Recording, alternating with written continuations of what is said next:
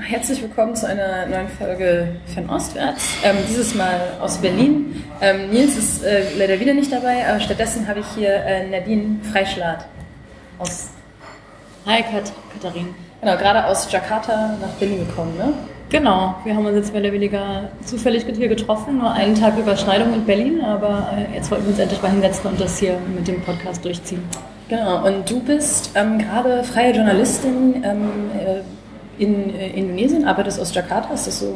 Genau, genau. Also seit äh, Anfang des Jahres bin ich ähm, äh, freiberuflich. Vorher war ich gut drei Jahre lang äh, Staffwriter bei einem äh, Online-Tech-Magazin, was aus Singapur ist. Das heißt Tech in Asia. Das heißt, meine ähm, Brille auf die Welt ist halt sehr stark durch äh, Technologie und die ganze Startup-Szene Asiens geprägt.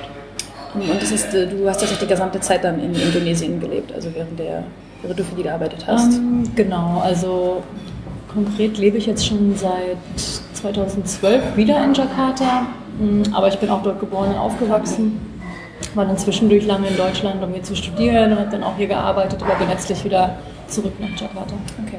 Ähm, genau, und so der Plan für die Folge heute ist, dass wir so ein bisschen generell über Indonesien reden, weil ich glaube, dass viele in Deutschland, also ich zumindest auch habe, in vieler Hinsicht keine wirkliche Vorstellung davon, wie es ist, dort zu leben und was generell die Situation gerade ist, so gesellschaftlich und politisch. Und dann ähm, wollen wir auch äh, etwas, etwas ausnutzen, dass du diese Digitalisierungsexpertise hast und ein bisschen über das digitale Indonesien quasi reden. Genau. Genau. Und eigentlich können wir direkt anfangen. Ich, kannst du so ein bisschen beschreiben erstmal, was ist quasi, ich weiß nicht, was muss man über Indonesien wissen, deiner Meinung nach? Also das Lustigste, was ich irgendwie eigentlich über Indonesien so von anderen Leuten gehört habe, ist, kennt man in Deutschland Elizabeth Pisani? Die hat so ein Buch geschrieben, das heißt Indonesia etc. Mhm. Und sie ist eben auch Journalistin äh, oder war.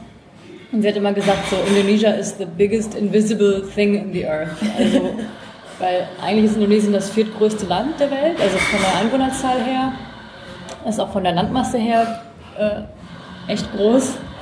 Aber eben, ähm, man beachtet das relativ wenig ja.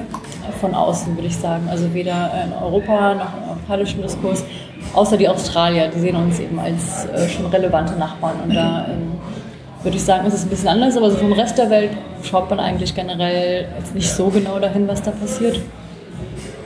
Indonesien hat so in Zahlen 265 Millionen Einwohner gerade, eben eine sehr junge Bevölkerung, die auch noch stark wächst. Ähm, ist ein riesiges, ähm, Insel, ein riesiger Inselstaat mit, glaube ich, 17.000 einzelnen Inseln so ungefähr, also zumindest wow. die, die gezählt sind. Und genau, und aus, aus dieser sehr bizarren Geografie, dass es eben so ein Inselreich ist, ergeben sich auch ganz viele andere Probleme. Ähm, der größte Teil der Bevölkerung lebt auf einer Insel, die heißt Java. Da ist auch die Hauptstadt Jakarta. Und dann gibt es eben noch äh, Sumatra, auch eine recht große Insel, die auch ziemlich dicht besiedelt ist. Aber da hört es dann auch schon fast auf. So der Rest Indonesiens, bis auf so ein paar Städte, die vielleicht irgendwie eine ähm, ähm, äh, Naturreserven haben, also Coal Gott, ich fallen meine deutschen Worte nicht so richtig ein, weil ich so viel auf Englisch schreibe. Also genau, Kohle, ähm, ähm, Kupfer, ja. das sind so Naturressourcen oder halt eben Palmöl wird auch sehr viel angebaut. Ähm, da haben sich dann herum auch so kleine Industriestädtchen gebildet. Aber letztlich kann man sagen, so das ganze ähm, kulturelle ähm, Leben, ähm, das politische Leben, das spielt sich fast alles auf Java ab. Okay, krass. Ja. Und inwieweit ist diese Verstreutheit ähm, ein Problem auch für die Regierung? Weil, also, ich könnte mir verstanden, dass es gegebenenfalls dann schwierig ist, quasi wirklich das Land wirklich zu kontrollieren als, als Regierung irgendwie. Genau, da wird es dann eigentlich auch ganz interessant. Ähm, also nachdem, ich weiß nicht, das ist jetzt wahrscheinlich schon relativ großes Allgemeinwissen, aber ähm, 1998 wurde ja der ähm, damalige äh, Diktator Suharto äh, eben, ist er abgetreten und wurde ähm, danach von einer ganzen Reihe von neuen Präsidenten ersetzt und im Zuge dieser Reformation, sagen wir da, gab es auch eine große Dezentralisierung. Das heißt, ähm, den äh, einzelnen Provinzen und Subdistrikten wurden, wurden halt viel mehr ähm, äh, Freiheiten zugesprochen, sich selbst zu bestimmen. Und seit dieser großen Dezentralisierung ist halt einerseits klar irgendwie mehr Demokratie, auch viel mehr aber eben auch viel mehr Komplikationen entstanden. Es gibt jetzt eben keine zentrale Regierung mehr, die mehr oder weniger diktiert, was zu laufen hat. Aber da, dafür haben sich auch neue Probleme aufgetan in den Provinzen. Es gibt halt viele, die sozusagen ihre neue Macht ausnutzen, um wiederum ihre korrupten Geschäfte dazu betreiben. Ja. Für, ähm, gerade so für die, für die Umwelt war es nicht, ist es nicht besonders gut. Ja. ja. Ähm, eine Sache, die man auch immer wieder hört, ist irgendwie, dass es irgendwie ethnische und religiöse Konflikte auch in Indonesien immer wieder gibt. Kannst du vielleicht da ein bisschen was zu sagen, wie man, also wie man sich die Bevölkerung so vorstellen muss von den verschiedenen Bevölkerungsgruppen hier? Mhm, also ähm, es gibt eine relativ klare äh, Trennungslinie, dass also Java und Westindonesien obwohl so ganz klar stimmt das auch wiederum nicht. Der größte Teil der Bevölkerung ist muslimisch, der größte Teil der Bevölkerung lebt auf Java. Aber es gibt auch gerade im Osten Indonesiens und dann wieder auch in gewissen anderen Enklaven auch durchaus Christen. Ähm, es gibt in Bali eine Insel, die eigentlich komplett hinduistisch ist. Das heißt, es ist eigentlich unglaublich divers, kulturell, ethnisch und auch von der Religion her. Ähm, wobei so der in der Politik ähm, der Islam sehr dominant ist. Also wir haben schon eine, Stellung, eine Trennung von äh, Staat und ähm, Religion, aber ähm, ein Politiker könnte sich jetzt nicht öffentlich zum Beispiel gegen den Islam äußern. Mhm. Naja, zugegeben, es wäre in Deutschland auch schwierig. Ich glaube, wenn ein Politiker sich hier öffentlich gegen das Christentum äußern würde, dann würde ja. es auch nicht besonders gut ankommen. Also völlig ist es so ein bisschen vergleichbar, dass es so diesen, das Islam einfach so der Unterton ist, der einfach immer so da ist? Oder einfach so der Status quo? Mm, ich glaube, es ist ein bisschen extremer, weil ähm, die Religion schon dazu genutzt wird, auch auf Stimmfang zu gehen, also sich besonders äh, an gewisse religiöse Gruppen so ein bisschen näher dran zu stellen. Ähm, das, das ist so eine, eine Methode von vielen Politikern, um sich beliebt zu machen oder auch andere zu diskreditieren, indem ja. man irgendwie denen anhängt, dass die äh, nicht religiös genug wären oder und so weiter. Okay, gut. Ähm, und wie, also wie funktioniert das dann auch im Alltag? Ist es so, äh, leben die Communities alle so relativ problemlos miteinander oder führt es zu Problemen, dass es so ein diverses Land eigentlich ist, in der, zumindest religiöser Hinsicht? Also ich würde sagen, die großen Konflikte zwischen Religionen hat man jetzt eigentlich nicht mehr. Es ist eher, ähm, eher ruhiger geworden. Es gab eine Zeit lang Auseinandersetzungen zum Beispiel in Aceh und, und auch in Sulawesi. Aber so diese, diese schlimmen, auch dann ähm, gewalttätigen Konflikte haben wir eigentlich in letzter Zeit nicht mehr. Es schwelt immer wieder so ein bisschen, aber ich würde eigentlich sagen, ähm, dass sich das in der Hinsicht gebessert hat in den Medien. Da teile ich jetzt nicht die, die Weltuntergangsstimmung, die manchmal. Okay, also was, genau, was ist das für eine Weltuntergangsstimmung, wie du erwähnst? Genau, also ich weiß nicht, ob man es jetzt hier in Deutschland speziell mitbekommen hat, aber ähm, es gab zum Beispiel diesen ähm, den Fall vom ähm, wie sagt man denn auf Deutsch? Gouverneur? Ja, ich glaube schon. Ist es dann auch ein Gouverneur? Ja. Genau, also Jakarta hat einen Gouverneur und keinen ähm, Bürgermeister. Der Gouverneur war, also es war, war eine relative Seltenheit, aber ähm, er hatte, also er ist, er ist Christ, er kommt aus einer Gegend, wo eben viele Christen sind und er ist chinesischer Abstammung. Mhm. Es gibt eben auch relativ viele chinesischstämmige Indonesier. Und er, das heißt, er stammte aus dieser Minderheit und hat es aber dann geschafft. Ähm, er war, äh, er kam als Vizegouverneur äh, mit nach da rein. Also er war damals ähm, Vizegouverneur von Joko Widodo, der jetzt der, der Präsident geworden ist. Und das heißt, als Joko Widodo oder Jokowi, wie wir ihn nennen, wenn Präsident geworden ist, rutschte er sozusagen nach ins Gouverneursamt. Das heißt, er war eigentlich nicht gewählt. Ja und ähm, ziemlich viele hatten echt ein Problem damit, ihn jetzt als Gouverneur zu akzeptieren. Und er hat auch so ein paar Eigenschaften, ähm, zu reden, ähm, sich vielleicht auch seine Interessen durchzusetzen, die so in der japanischen Kultur, die halt sehr ähm, ähm, unkonfrontativ ist ähm, und eben sehr so feinfühlig ist, kam, kam er einfach überhaupt nicht gut an. Und er hat sehr viele Menschen so vor den Kopf gestoßen und dann gab es eben eine Szene, wo ihm nachgesagt wurde, dass er irgendwie den Koran beleidigt hätte. Und ähm, letztlich ja, wurde er dann, gab es noch, ein, ähm, ja, also sitzt krass deswegen. Okay. Also es ist relativ eskaliert. Ähm, es gab ein Video, was dann von ihm ähm, rumgereicht wurde, ähm, wo das, was er sagte, auch so ein bisschen editiert wurde, sodass ja. es noch extremer klang als das, was er wirklich gesagt hat. Aber es war im Endeffekt genug, um, um ihn wirklich an den Pranger zu stellen und er wurde dann für zwei Jahre, für zwei Jahre Haft verurteilt. Und genau, deswegen ja. ist er, also auf diese Art und Weise hat man schon relativ deutlich gezeigt, so ein, äh, ein Christ aus chinesischer Abstammung, das funktioniert eben nicht. Ja. Also das, das, so weit reicht die Toleranz dann doch nicht. Ja. Und genau, das ist, glaube ich, auch das Beispiel, was ich immer wieder, von dem ich immer wieder gelesen habe, gerade in der englischsprachigen Berichterstattung. Und da ist dann der Tenor so tendenziell, ähm, schaut hier, dieser Mensch, der nicht aus der richtigen, richtigen ethischen Gruppe kommt und der die falsche Religion hat, ja. der verliert quasi seinen Posten, seinen politischen Posten wegen dieser ja. Sachen. Und das ist das, was dann viel kritisiert wurde immer. Genau, ich meine, andererseits muss man auch sagen, klar, er war, er war recht, also einerseits war er beliebt bei einer gewissen Mittelklasse mhm. in Jakarta, also Leute, die ihn mit äh, Fortschritt und so ein bisschen einer, so einer Cleaning-up-Attitude verknüpft haben. Also er war halt irgendwie sehr lautstark gegen, gegen Korruption und eben dafür, dass, dass jeder irgendwie auch mit anpacken muss, so eine, so eine irgendwie alle müssen eben auch die, die, die dreckige Arbeit leisten und so weiter. Also deswegen haben ihn eigentlich viele ähm, aus der Mittelklasse ganz gut gefunden. Aber es gab eben auch viele, die ihn abgelehnt haben, weil er, weil er zu radikal war oder zu, zu outspoken.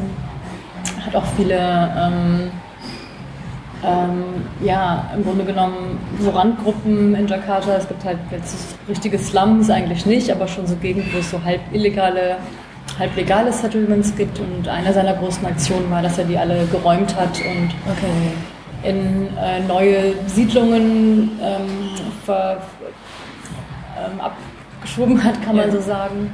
Also so am Stadtrand.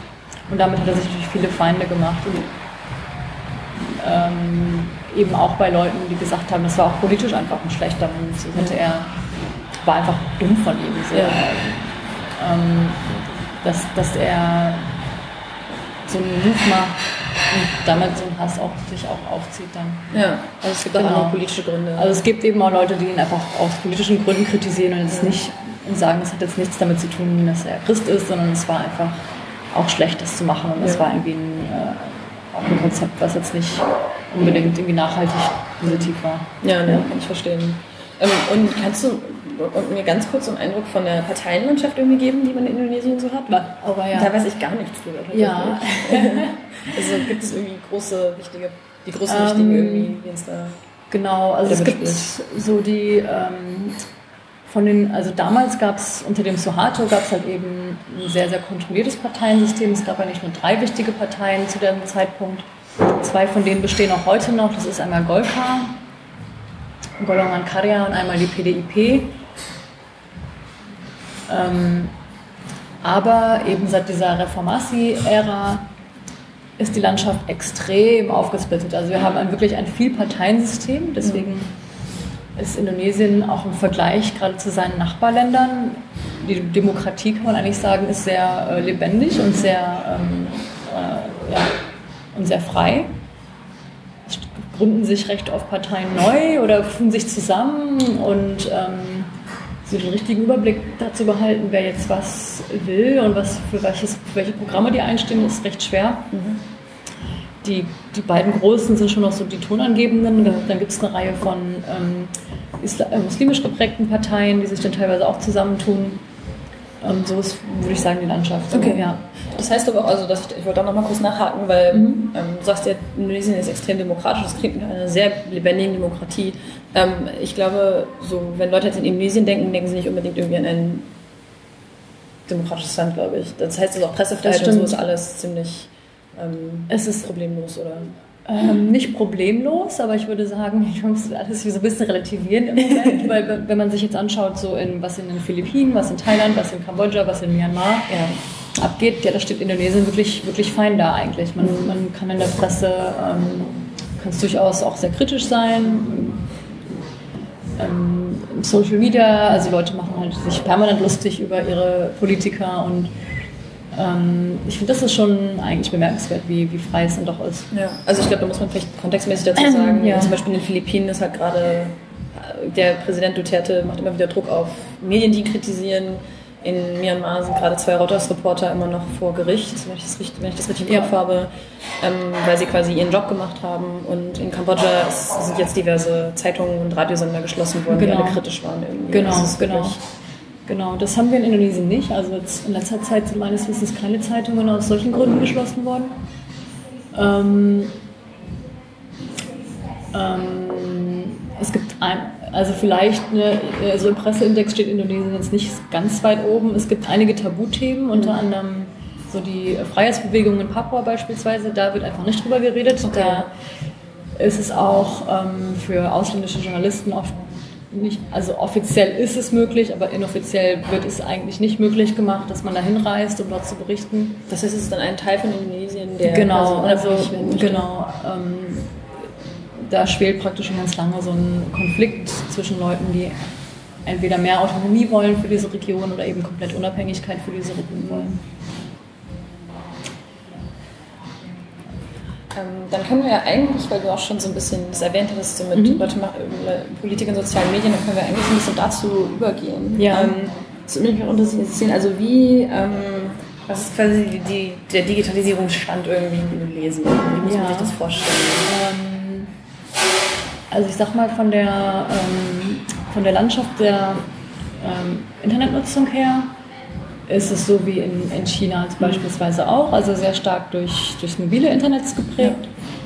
Ja. Ähm, das heißt, ja, die Leute lernen das Internet durch ihr Telefon kennen, haben eigentlich größtenteils keinen Zugang zu einem Desktop-Computer.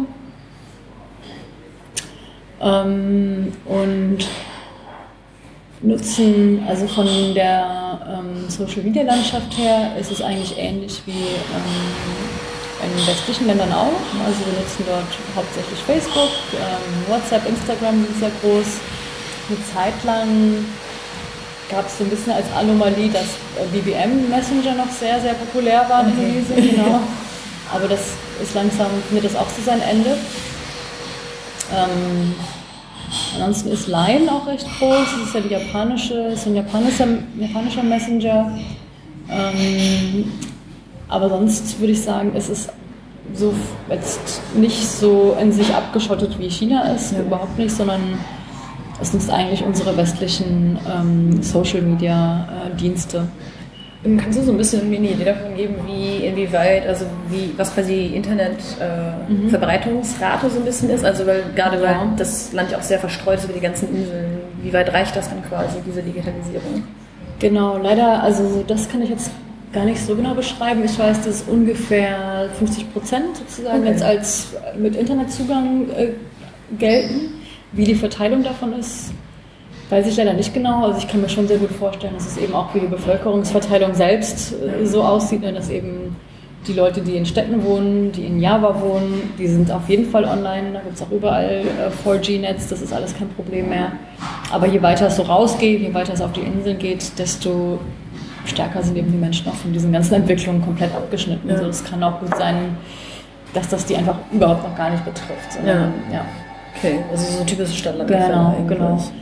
Und was jetzt eben, also ich sag mal, Social Media ähm, sind, ist schon immer relevant gewesen in Indonesien. Die Leute stehen wirklich extrem raus und extrem sozial, ständig an ihrem Handy, äh, tauschen sich ständig irgendwelche Bilder und Messages aus. Was jetzt in den letzten, sag mal, drei Jahren stärker hinzukommt, ist eben auch so E-Commerce und mhm. ähm, so On-Demand-Services.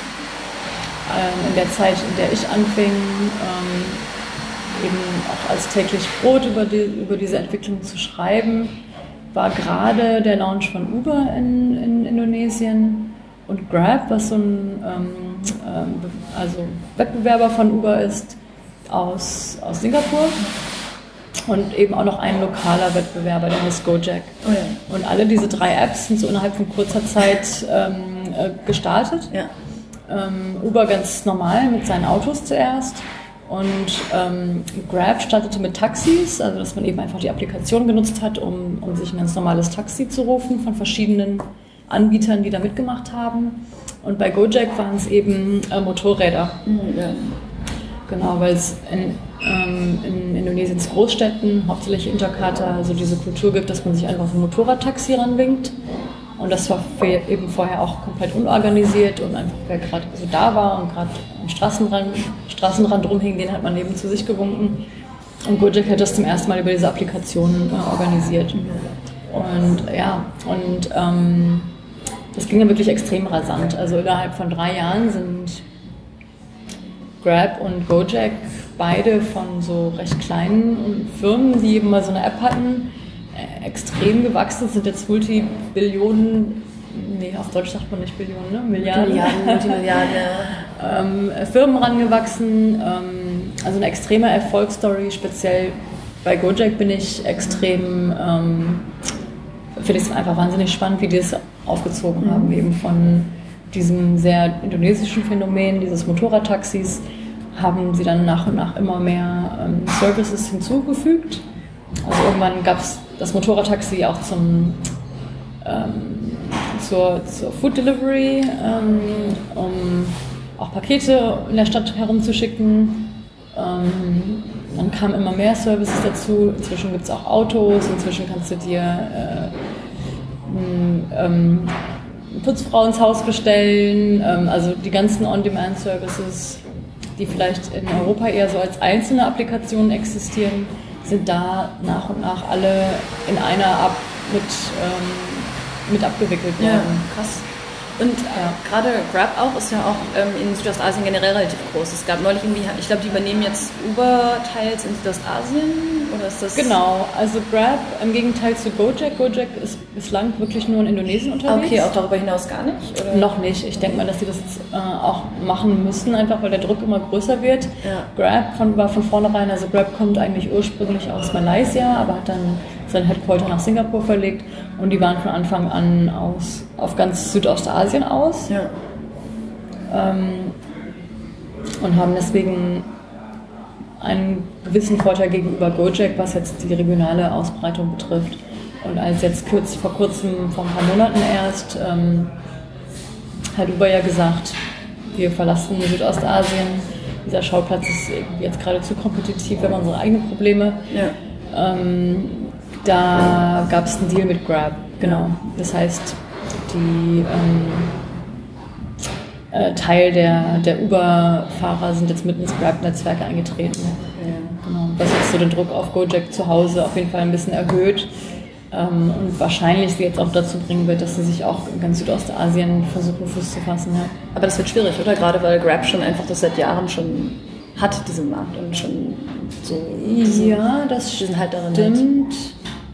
Ja, das ist eine gute Frage. Ich weiß gar nicht, wie ähm, stark Grab jetzt zum Beispiel in jetzt Thailand oder Vietnam genutzt wird. Mm. Ich weiß es nicht genau. Ich glaube, das, wird für, glaub, das wird für alle nochmal interessant. Also ich glaube, Gojek hat schon auch recht viel gelernt. Ich glaube, dass die inzwischen ein super Team haben, dass die den Vorteil haben, dass sie in diesen Sachen Food Delivery und eben andere Services viel weiter sind als Grab, weil Grab hat sich ziemlich stark auf den Transportbereich fokussiert.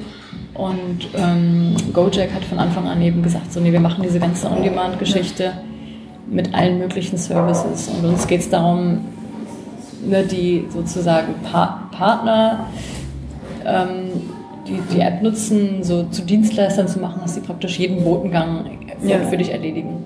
Und inwieweit ist dann, also die erste Frage, die mir dann in den Kopf kommt, das erinnert mich so ein bisschen an WeChat in China. Genau. Das hat irgendwie so diese ja. zentrale App für alles wird so zunehmend.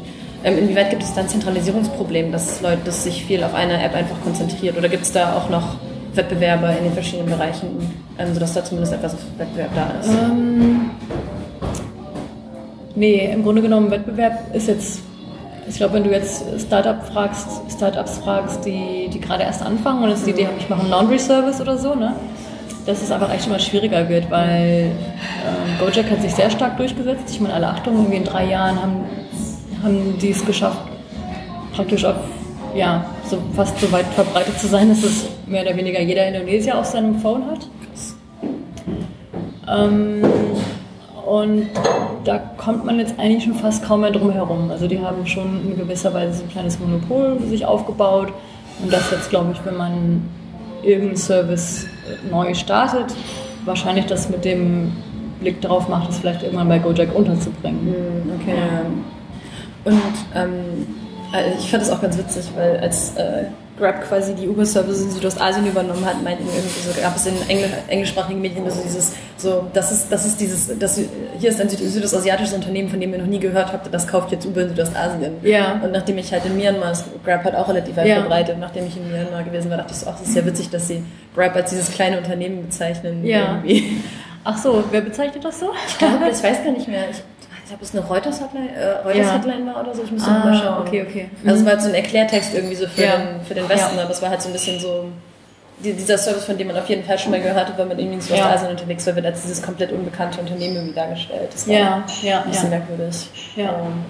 Ähm, eine Sache, die mich auch interessiert ist, wie hast du das Gefühl, wie quasi Innovation irgendwie angenommen wird in Indonesien? Weil gerade wenn das alles so schnell ging, das klingt, als ob Leute irgendwie sehr enthusiastisch wären, was das alles angeht.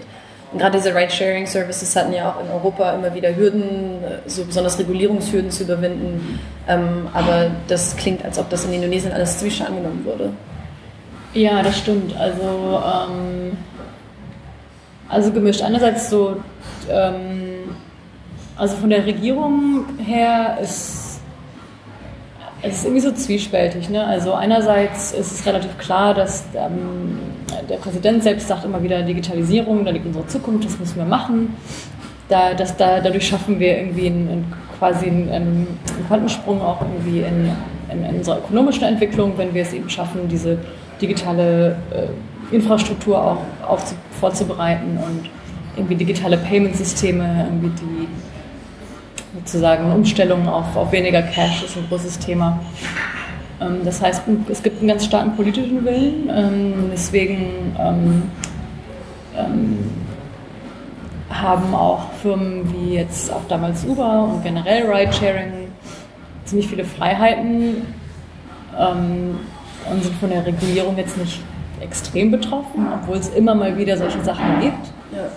Das heißt, einzelne äh, Ministerien, zum Beispiel das äh, Transportministerium, ist jetzt äh, nicht so erfreut darüber, dass diesen Ridesharing-Firmen so viele Freiheiten gelassen werden. Und da gibt es dann so interne Konflikte. Also mein, es gibt da auf jeden Fall konservativere äh, Forces, die das ähm, stärker reguliert sehen möchten. Aber in letzter Instanz ist es dann doch immer so, dass es irgendwie geduldet wird oder dass es irgendwie so ein Workaround gibt. Und ich meine, das, was ähm, in Deutschland, was jetzt Uber in Deutschland nicht darf, ist halt in Indonesien durchaus möglich. So, ne? also, Ja. ja. Ist halt auch nochmal ein anderer, ähm, anderer Kontext einfach. Ja. Und ähm, zum Beispiel auch die, ähm, du meinst gerade die, dieses Digital Money, dieses ganze digitale äh, Bezahlungssache. Was ist Ja. da der Stand gerade in Indonesien? Ähm, ist gerade sehr interessant. Es ist noch nicht so weit verbreitet, dass jeder mit diesem ähm, Mobile Money zahlen würde. Aber auch wiederum Gojek hat da die Nase vorne. Also die haben es geschafft, ähm, Leute so langsam daran zu gewöhnen, ihr, ihr digitales Wallet bei Gojek äh, immer mal wieder aufzufüllen. Das kann man auch direkt beim Driver machen. Also hast halt irgendwie deine, du hast halt irgendwie deine Fahrt und sagst einfach, ja, okay, den, den Rest pack halt irgendwie in mein Wallet rein. Ja. Und so hast du eine relativ einfache Möglichkeit, da immer wieder äh, einen Creditrahmen zu haben. Und inzwischen kann man auch für mehr Sachen damit zahlen. Also du kannst zwar noch nicht so im Shop einfach irgendwas scannen und damit zahlen, aber es gibt immer mehr Möglichkeiten, auch außerhalb vom Gojek-Ökosystem diese Credits anzuwenden. Und ich glaube, da geht es dann auch noch stärker hin in Zukunft. Das kommt gerade, aber es, man kann nicht sagen, dass es schon extrem weit verbreitet ist. Ja. Okay. Also es ist noch auf einem ganz anderen Level als in China, wo jetzt wirklich Absolut, irgendwie die, die ja, Bettler absolut. ihre eigenen QR-Codes Genau, haben, die sie nee, denen halten. das, das ist da, da, da sind wir noch, ähm, ich würde sagen, noch meilenweit von entfernt. Gibt es da irgendwie andere Firmen, die da gerade versuchen, in den Markt reinzukommen dahingehend? Oder ist es wirklich vor allem von Gojek Ja, dominiert? also Grab versucht es auch, aber ähm, ist noch nicht so weit. Ähm, dann gibt es die E-Commerce-Plattformen, die das auch äh, versuchen, so ihre Wallets zu etablieren. Es gibt aber wirklich keinen klaren Gewinner zurzeit. Also ich weiß noch nicht genau, da müsste schon irgendwas Großes passieren, bis da ähm, jemand wirklich einen großen Durchbruch schafft. Also im Moment würde ich sagen, ist Gojek da am weitesten. Es gibt auch von den Banken immer wieder einen Versuch, das dann eben offiziell zu machen von den Banken. Und also wie ich das beobachte, behindern die Banken auch so ein bisschen die Entwicklung von solchen Mobile-Apps, indem sie dann doch ähm, teilweise auch so Lizenzen also äh, zurückhalten. Und ich glaube, dass da gerade so ein so ein bisschen so ein Schachspiel abläuft, wer, wer ähm, da die Nase vorn haben kann und dass die Banken ja. da nicht so locker lassen wie in, wie in China. Ich ja. glaube, in China ging das ja unter anderem auch so, so schnell, weil sich die Banken daraus komplett zurückgenommen haben und oder zumindest zuerst. Ja. Und das ist jetzt in Indonesien noch nicht der Fall. Und ein weiterer Faktor war halt einfach auch, dass in China viele Leute gar keine Bank Bank Bankkonten haben genau. irgendwie. Und auch gerade die WeChat Wallet an sich ist mhm. erstmal nicht an Bankaccount gebunden. Also wenn du ja. damit zahlen möchtest, dann schon, aber du kannst halt mhm. halt auch einfach Geld in deine Wallet kriegen und das ist dann halt da drin. Genau, genau. Das ist eine ähnliche Situation in Indonesien. Also auch die, ähm, eine, wie viel ist es denn jetzt? 50, wahrscheinlich auch so 50 Prozent haben, haben gar keinen Bankaccount. Mhm.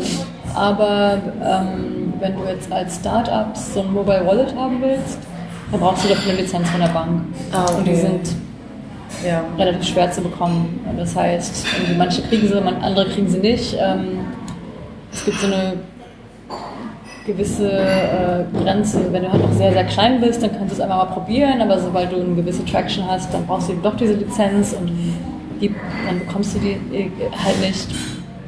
Da, da ist ein bisschen das, das Problem. Ja. Ja. Ähm, und eine Sache, die ich auch ganz spannend finde, man hört jetzt immer wieder, gerade in letzter Zeit so aus ähm, Südostasien, so Kritik zu, an Facebook und Social Media, gerade jetzt ja. auch im Rahmen der Cambridge Analytica-Sachen, dieser ganzen Fake News-Diskussionen.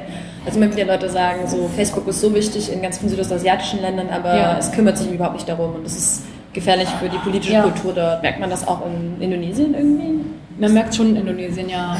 Und ich meine, einerseits, das, das, das lasst sich eben Facebook auch an, die einerseits ähm, ist Indonesien ein wichtiger Markt. Es gibt, ist, glaube ich, schon auch so der drittgrößte, wenn nicht oder viertgrößte Land für die, Krass, in terms of Userzahlen. Aber es ist natürlich nicht so wichtig als Markt, ne, weil ähm, also ja, Brands einfach auf Facebook jetzt nicht so stark nutzen. Also es gibt nicht wahnsinnig viel Ad-Revenue für Facebook einfach. Und ich glaube, deswegen sagen die auch, ja, wie sollten wir da investieren? Eigentlich ist es für uns jetzt kein, kein großer Gewinnbringer. Ja. Und ich glaube, das Facebook-Büro dümpelte seit Jahren irgendwie mit einer Besetzung von so zwei, drei Leuten vor sich hin für ganz Indonesien. So langsam wird das ein bisschen mehr. Ähm, die haben jetzt schon auch sehr viel Druck bekommen ähm, bei der, also äh, schneller und besser auf so Reports einzugehen und also was dann so Hate Speech angeht. Was oder? Hate Speech angeht, genau, auch, also teilweise richtig schlimme Sachen, die ich da auch mitbekommen habe. Also mit, mit Doxing, dass halt Frauen von irgendwelchen islamistischen Gruppen so durchs Netz gejagt werden und irgendwie auch schon so aus sich heraus Tausende von Freunden so bei der, beim Reporten geholfen haben, wo dann einfach tagelang nichts passiert ist und Facebook auch nicht reagiert und da fragt man sich dann schon manchmal, wieso da so wenig ähm, äh, Support gegeben wird bei, ja. bei, schon so ernsten Themen. Ähm, ich denke, dass das jetzt durch diesen globalen Druck sich auch ändern wird und dass die da was machen müssen.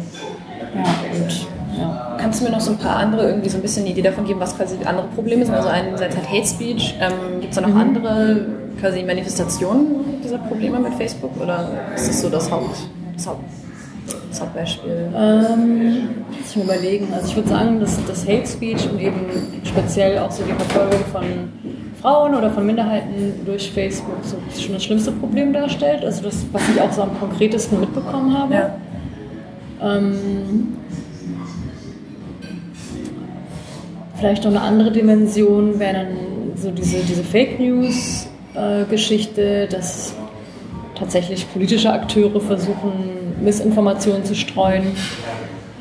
Ähm, aber ich glaube, das ist in gewisser Weise ein bisschen einfacher zu handhaben, weil wenn es dann wirklich virale Stories gibt, die, die so die, die eben eindeutig fake sind, dann kann man die vielleicht noch besser unterdrücken. Also was ich am schlimmsten finde, ist, wenn einfach ganz normale Menschen so verfolgt werden, geoutet werden und äh, einfach deren, ja, deren Leben zur Hölle gemacht wird in ja.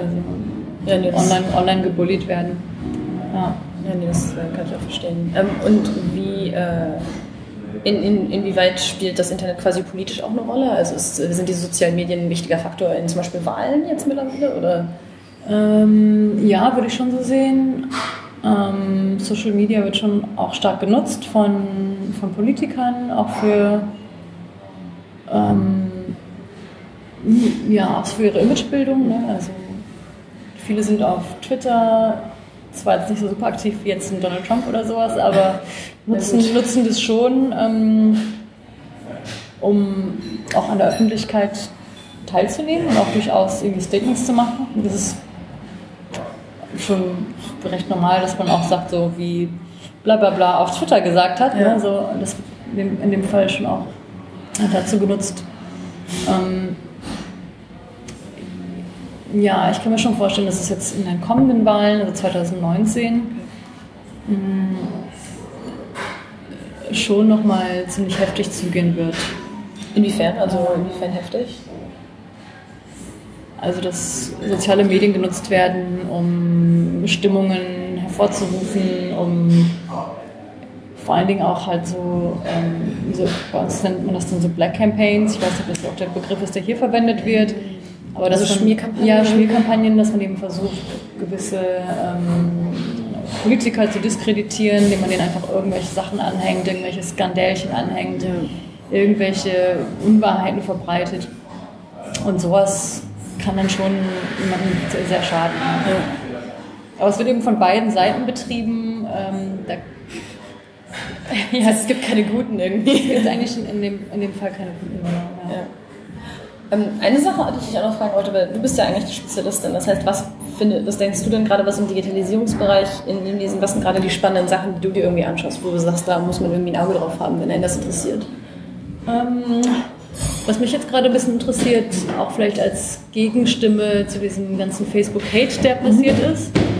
Ähm, ich glaube, wenn du in Indonesien ganz normal Leute fragst, sind alle extrem positiv gegenüber Facebook und auch vor allen Dingen Instagram. Also viele nutzen die sozialen Netzwerke schon dazu, auch im, im, stark positiven Sinne. Also was ich gerade viel beobachte, ist, dass Leute das nutzen, um äh, lokalen Tourismus ähm, äh, zu fördern. Das heißt, Leute, die irgendwie auf Instagram so ihre Region promoten oder ihre, ihre, ihren Tour- und Travel-Service oder ihr kleines Homestay.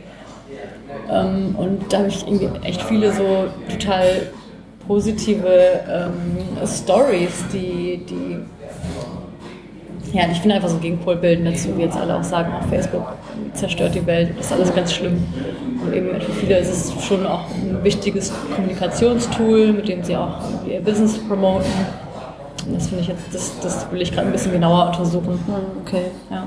Ähm, und so äh, was irgendwie quasi Neuerungen angeht, die irgendwie mhm. aus Indonesien kommen, so was Innovationen angeht, hast du da irgendwie was, was Spannendes, wo du meinst, okay, das wird jetzt irgendwie in Südostasien nochmal groß werden, über Gojek hinaus? Oder? Ähm, hm. Nee, habe ich jetzt in letzter Zeit eigentlich nicht mehr so irgendwas komplett Neues beobachtet. Mhm. Ja, ich denke mal, dass jetzt die Sachen, die angestoßen worden sind, von so einer kompletten äh, neue Erscheinungen jetzt einfach eher so zum Alltag werden und ja. dass die Leute sich daran gewöhnen. Und das macht ja nochmal, glaube ich, neue Innovation möglich, wenn auf einmal so Sachen, die vorher so, oh, jetzt machen wir das auch, einfach so komplett zum Alltag gehören. Und ähm, gerade wenn sich auch dieses Mobile Money stärker verbreitet und Payments auch einfach komplett normal werden. Ich glaube, dann öffnet sich nochmal so eine neue Welle an Innovation. Ich glaube, gerade geht es eher darum, so diese ganzen Habits zu etablieren. Hm, okay. Ja.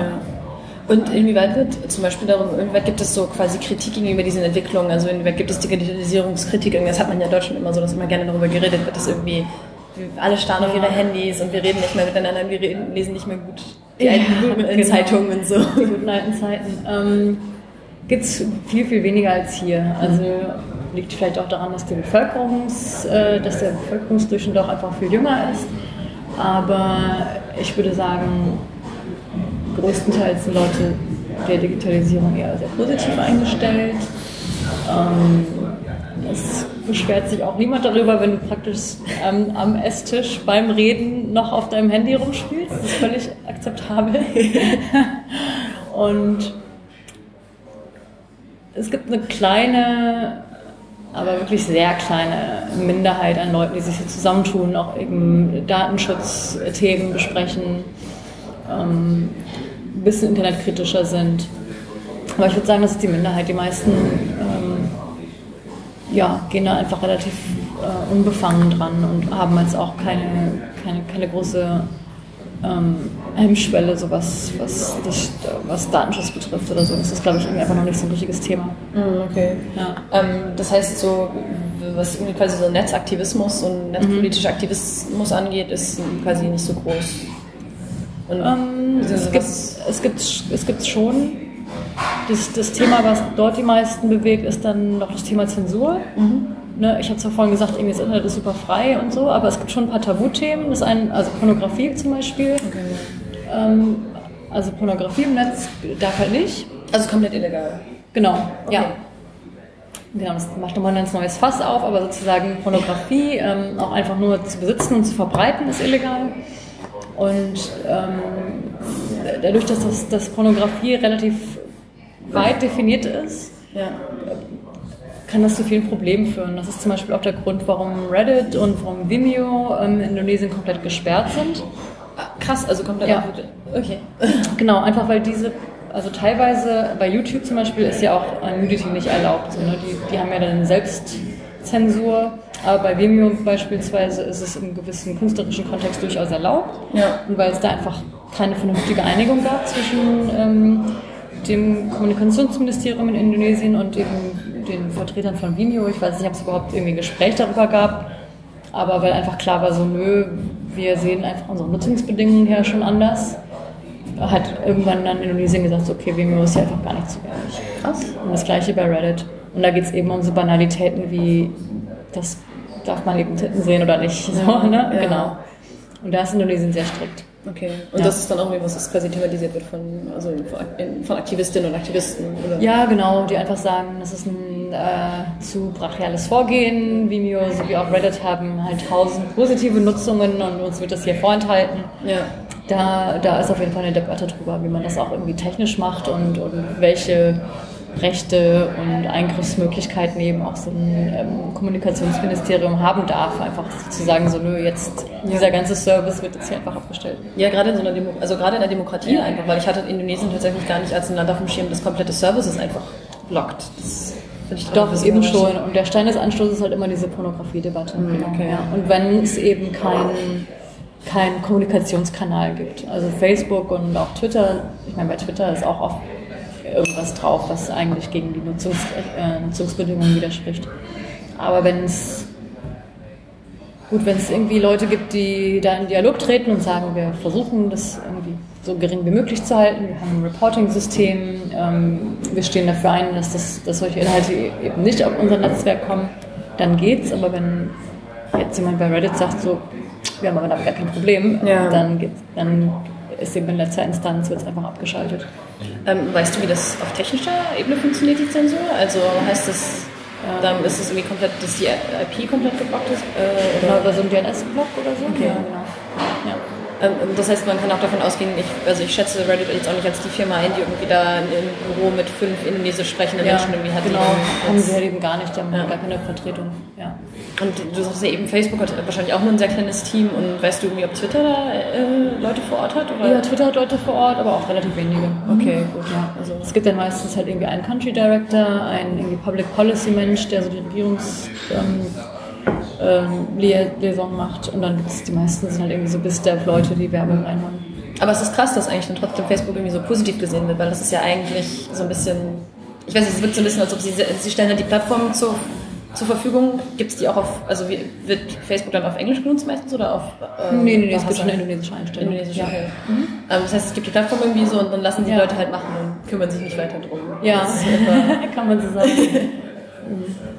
okay, krass. Ähm, und das wird trotzdem, inwieweit wird das in Indonesien problematisiert? Weil das ist jetzt ähm, zunehmend auch ein Kritikpunkt, der an Facebook herangetragen wird aus englischsprachigen Medien. Ja. Ähm, aber in, in, Indonesien ist es nicht so. Dass so Facebook selbst kritisiert wird? Ja, genau. Gerade diese, diese, so ein bisschen diese Vernachlässigung des südostasiatischen Doch, doch schon, ja. doch schon. Und ich glaube, das ist schon auch, ähm, also gewisse Politiker tun sich so ein bisschen, es ist so ein Populismus, ähm, also eine populistische Darstellung auch dann zu sagen, so ja, und wir, dann blocken wir Facebook einfach. Also dann sich so als, als, ähm, als radikaler und starker Minister darzustellen, der sagt so dann, ne, dann machen wir in diesem westlichen Service einfach den Garaus und bauen unser eigenes Facebook oder sowas. So das, das sind dann so Sachen, die gerne mal irgendwie gesagt werden und dann vielleicht auch ein paar Leute glauben oder bejubeln oder toll finden, aber für mich ist relativ klar, dass das halt Bluff ist und das wird nicht passieren. Ja. ja. Also weil es auch irgendwie, es gibt, es gibt quasi keine ausreichend populären indonesischen Plattformen, auf die Leute realistisch wechseln können bisher. Nee, genau. Mhm. Ja, gibt's nicht. Also es gab ein paar Versuche, aber, aber diese Sachen wachsen nicht, nicht stark genug heran. Und eine Sache, die ich dich noch fragen wollte, weil du auch meinst, Line, sagtest du auch, ist relativ populär. Ähm, weißt du, mhm. kannst du ein bisschen dazu was sagen, inwieweit der Use Case zwischen Line und Facebook dann unterschiedlich ist? Also, weil es sind ja eigentlich zwei Apps. Ich habe immer so auf denen das Gefühl gehabt, dass du kannst mhm. das eine haben oder das andere, aber beide den gleichen Markt zu haben, ist irgendwie schwierig. Ja, also ich meine, das ist ja, glaube ich, eher vergleichbar mit WhatsApp. Mhm. Ähm, also eigentlich reines Messaging, was jetzt auch immer ein bisschen äh, stärker ähm, sich auch diversifiziert. Es gibt also Official Accounts, wo du dann irgendwelchen Promis folgen kannst oder irgendwelchen News Channels. Aber der einzige große Unterschied ist eigentlich, dass Line so stark visuell arbeitet mit diesen Stickern. Ah, okay. Und das, ähm, das kommt in Indonesien sehr gut an. WhatsApp hat das ja lange nicht gehabt. Ähm, ich glaube, das war einfach der einzige Vorteil. Also was jetzt nicht heißt, dass Line populärer ist als WhatsApp, aber es gibt eben auch eine gewisse Line-Nutzung, die es jetzt in, in Europa nicht gibt, glaube ich. Ja. Inwieweit hat sich das mit den Stickern lokalisiert auch in Indonesien? Weil so in Taiwan gibt es super viele Sticker-Sets irgendwie. Ja, genau, genau, absolut. Ja, die, die gibt es dort auch und sind auch total populär. Die haben hat Line ja mal wieder so auch ähm, Wettbewerbe gemacht, wo dann Designer irgendwie ihre Sticker-Sets reinladen und auch damit ja Geld verdienen können. Ich glaube, das war auch so ein Marketplace dann. Ne? Ja. Und das war, ja, das war auch sicherlich ein Teil, der das attraktiv gemacht hat. Kannst du ein Beispiel für irgendwie ein Sticker-Set sagen oder so was quasi spezifisch für Indonesien? Also im Sinne von, ist es irgendwelche, gibt es irgendwelche bestimmten Anlässe, für die man dann Sticker hat? Oder ja, so? doch, doch, genau, klar, natürlich. Oh Gott, da fallen mir ganz viele ein. Ähm, immer mal wieder zu irgendwelchen Festlichkeiten, ähm, dass dann bestimmte Essenssachen so als Cartoons dargestellt werden. Oder eben auch ganz populär sind halt dann so Popstars, die dann, okay. weiß nicht, der Kopf vom Popstar, also als Karikatur und solche Geschichten. Ja. Es wird dann immer schon, es passt sich halt immer den aktuellen ähm, Stories, zu den aktuellen News Stories an oder der Saison. Und Indonesier lieben es eben, so, so Memes zu verbreiten. Ist, okay. Ja. Also auch irgendwie lebendige Meme-Kultur. Absolut, ja. Meinst du, du kannst vielleicht ein paar davon mit uns teilen, so welche, die auch visuell verständlich sind, oder sind die, versteht man die alle ohne Kontext nicht? Oh, das ist echt schwer. Nee, das kann ich glaube ich nicht auf den Punkt bringen. Okay, du kannst, du kannst mal überlegen, vielleicht, wenn du irgendwelche findest, dann können wir die noch in die Show Notes mit reintun. Genau, genau, das mache ich. Genau. Das ist vielleicht echt besser, sich das, das, das anschauen. Mhm. Ähm, genau, dann ich, äh, wir müssen tatsächlich auch, ich habe tatsächlich einen Zug, den ich erwischen muss. ähm, hast du noch irgendwie was, was, was ich irgendwie vergessen habe im Kontext, was du glaubst, dass irgendwie noch wichtig ist, dass man das irgendwie weiß oder was du gerne weitergeben würdest, gerade beim ganzen Themenkomplex? Äh, nö, ich glaube, wir haben eigentlich alles abgedeckt. Okay, ja, cool. Dann äh, vielen Dank, dass du dir Zeit genommen hast. Bitte schön. Ähm, und äh, genau, dann wir packen deine, ähm, hast, hast du irgendwie eine Website oder so, die wir dann auch verlinken können? Dann können wir sich anschauen, was du so schreibst. Genau, vielleicht einfach ähm, bei ähm, texas.de. Mhm. So wie mein Twitter-Handle auch, texas, t doppel e, äh, Genau, und das gleiche ist noch dein Twitter-Handle, das verlinken ja. wir dann auch alles. Und äh, ja, super, dann noch vielen Dank und noch einen schönen Tag. Wir auch.